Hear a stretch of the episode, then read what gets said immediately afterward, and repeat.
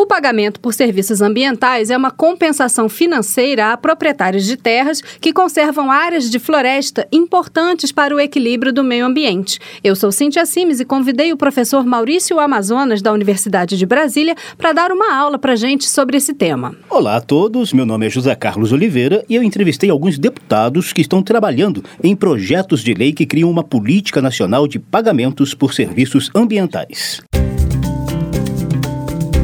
Salão Verde. Apresentação: Cíntia Sims e José Carlos Oliveira. Produção: Lucélia Cristina.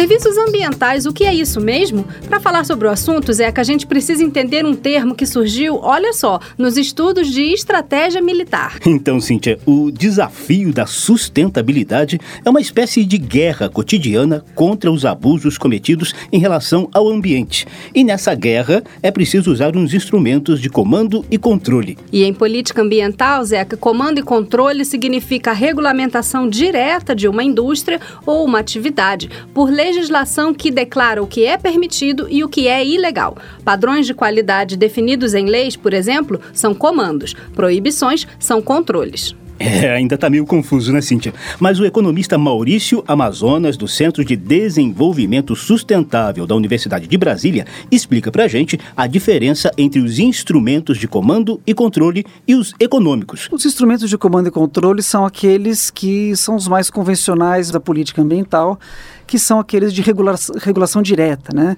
onde você autoriza ou proíbe a ocorrência de certas atividades econômicas né?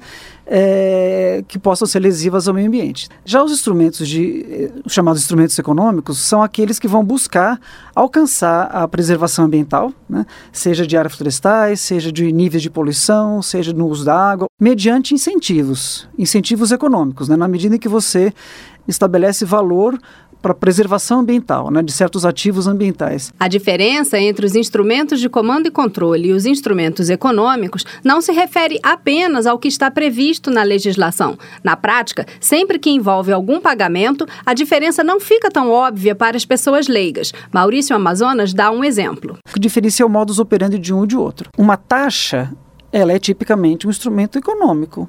Se a pessoa produz lixo, ela está pagando por esse serviço de coleta, ou o instrumento que vem hoje de cobrança pelo uso da água, né? Hoje a gente não paga pelo uso da água bruta, nós pagamos pelo serviço de saneamento que leva água até as nossas casas. Se uma taxa é um instrumento econômico, ah, mas e uma multa? Uma multa ela funciona do mesmo jeito? Pode até ser que o, o efeito final seja muito parecido, né? Mas tecnicamente não, juridicamente não, porque uma multa é quando você descumpre uma norma que você deveria estar observando. Bom, Cíntia, ainda tem outra distinção a fazer para entender o que é o pagamento por serviços ambientais. Isso mesmo, Zeca. Vamos ouvir o professor Maurício Amazonas explicar a diferença entre serviços ambientais e serviços ecossistêmicos. O serviço ecossistêmico é aquele serviço que a natureza presta ao ser humano. Então, se a natureza nos fornece, nos provê água, se ela faz ciclagem de nutrientes, né, se faz regulação climática, se produz biodiversidade da qual nós consumimos, né, todos esses chamados serviços, né, que o, os ciclos ecológicos naturais provêm, na medida que eles são por nós aproveitados, são serviços, portanto, serviços da natureza para o homem. Né. Já o serviço ambiental, ele não é outra coisa senão o inverso. O serviço ambiental é o serviço que o homem presta à natureza. Então, na medida em que um proprietário de uma fração de terra, para além da obrigação legal dele proteger reserva legal e área de proteção permanente, né? se ele está mantendo a área de floresta em pé, ela está produzindo um serviço ecossistêmico, a floresta. Mas ele, ao mantê-la, garanti-la e não desmatá-la, ele está provendo um serviço ambiental.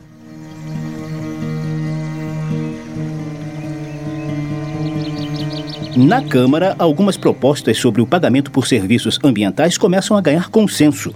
11 projetos de lei tramitam em conjunto, sendo que o mais antigo é de 2007. Todos foram aprovados nas comissões de Agricultura e de Meio Ambiente, que costumam ter posições antagônicas sobre o tema.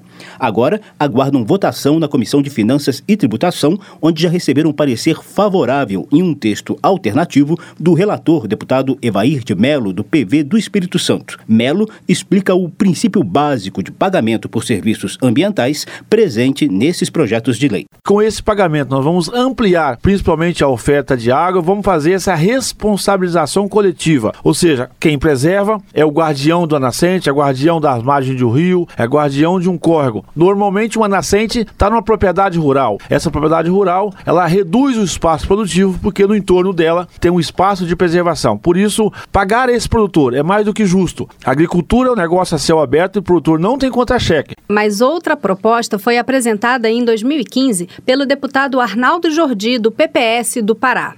Esse debate sobre os programas de serviços ambientais já está em debate na casa há uma década. E o Brasil está muito atrasado nisso. Outras experiências de outros países, com muito menos ativos ambientais do que o Brasil, que o Brasil ainda não tem um programa de serviços ambientais que possa facilitar a vida daqueles que preservam esses ativos. Aquelas pessoas que se notabilizarem em preservar, em fazer a economia verde, em fazer a economia é, pautada na sustentabilidade, possam ser premiadas por isso, ou seja, elas possam vender os serviços ambientais que praticam.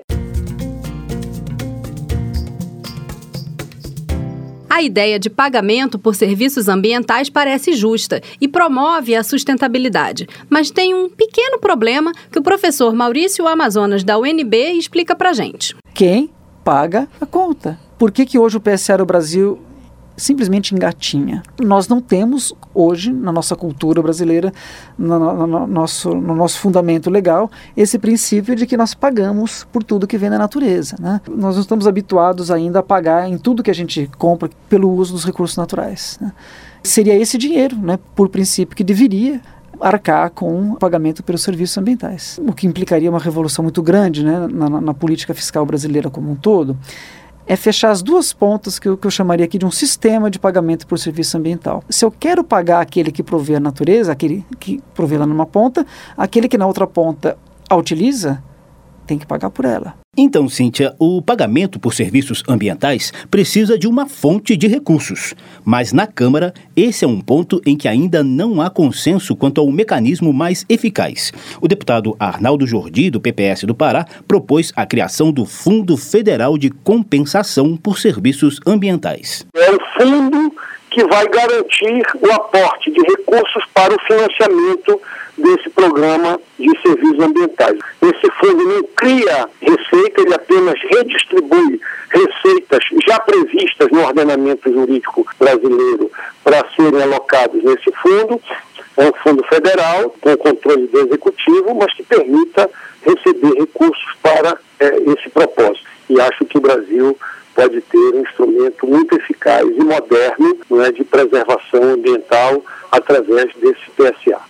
E, recentemente, a Comissão de Agricultura da Câmara aprovou o uso do já existente Fundo Nacional de Desenvolvimento Florestal para as futuras ações de pagamentos por serviços ambientais. Hoje, esse fundo se destina apenas ao desenvolvimento de atividades sustentáveis de base florestal no Brasil e ao apoio à inovação tecnológica do setor. O deputado Luiz Cláudio, do PR de Rondônia, foi o autor do relatório favorável ao uso do FNDF. O importante é preservar as áreas de floresta e para o produtor fazer isso, ele tem que receber por isso, ele tem que receber recursos financeiros para ele poder preservar as suas áreas de proteção, lá as suas reservas legais nas suas propriedades rurais. Ele vai receber por proteger a sua reserva legal. É um papel do governo federal utilizar recursos do Fundo Nacional do Desenvolvimento da Floresta para compensar os produtores rurais que têm as suas reservas legais e não recebem nada por isso.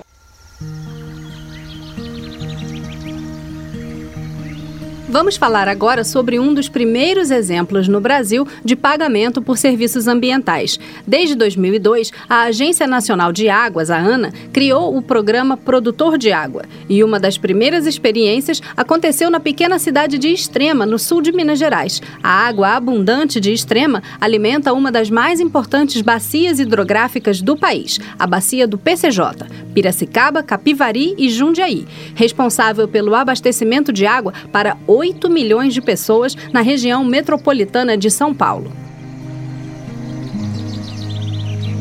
Em 2005, Extrema foi o primeiro município a aprovar uma lei que regulamentasse o pagamento por serviços ambientais relacionados com a água. Os recursos do projeto Conservador das Águas vêm de parcerias, como explica o idealizador da iniciativa, o gestor ambiental Paulo Henrique Pereira. Nós temos né, parceria com a Agência Nacional de Águas, nós temos parceria com o Estado de Minas Gerais, através da, da Secretaria de Estado de Meio Ambiente. Nós temos parcerias com diversas ONGs né, é, que, que nos ajudam, nos apoiam, que tecnicamente também, com universidades. Então a gente tem um, uma gama grande de parceiros que viabiliza o projeto.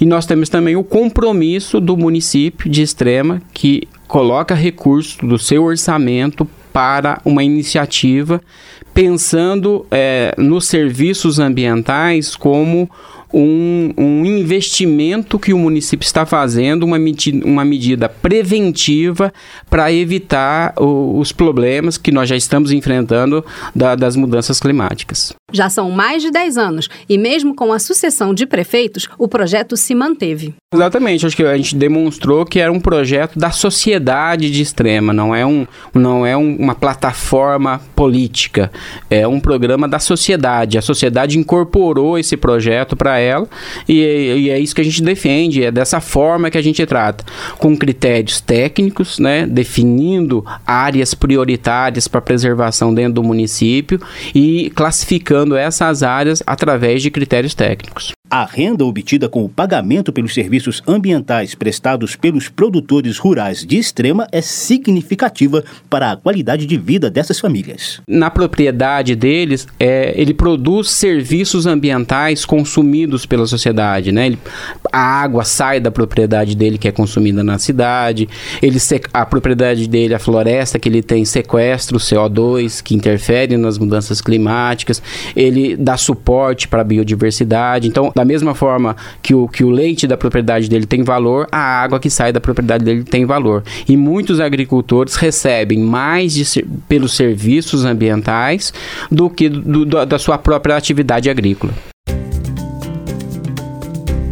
No programa de hoje, o pagamento por serviços ambientais foi destrinchado pelo professor Maurício Amazonas, do Centro de Desenvolvimento Sustentável da Universidade de Brasília. Participaram os deputados Evair de Melo, do PV do Espírito Santo, Arnaldo Jordi, do PPS do Pará e Luiz Cláudio, do PR de Rondônia. E apresentamos também o projeto do município de Extrema, realizado há mais de 10 anos sob coordenação do gestor ambiental Paulo Henrique Pereira. Eu sou Cíntia Simes e agradeço a sua audiência. Até a próxima. O programa teve a produção de Lucélia Cristina e os trabalhos técnicos do operador de áudio Rodrigo Santos. Meu nome é José Carlos Oliveira e até logo. Salão Verde. Apresentação: Cíntia Sims e José Carlos Oliveira. Produção: Lucélia Cristina.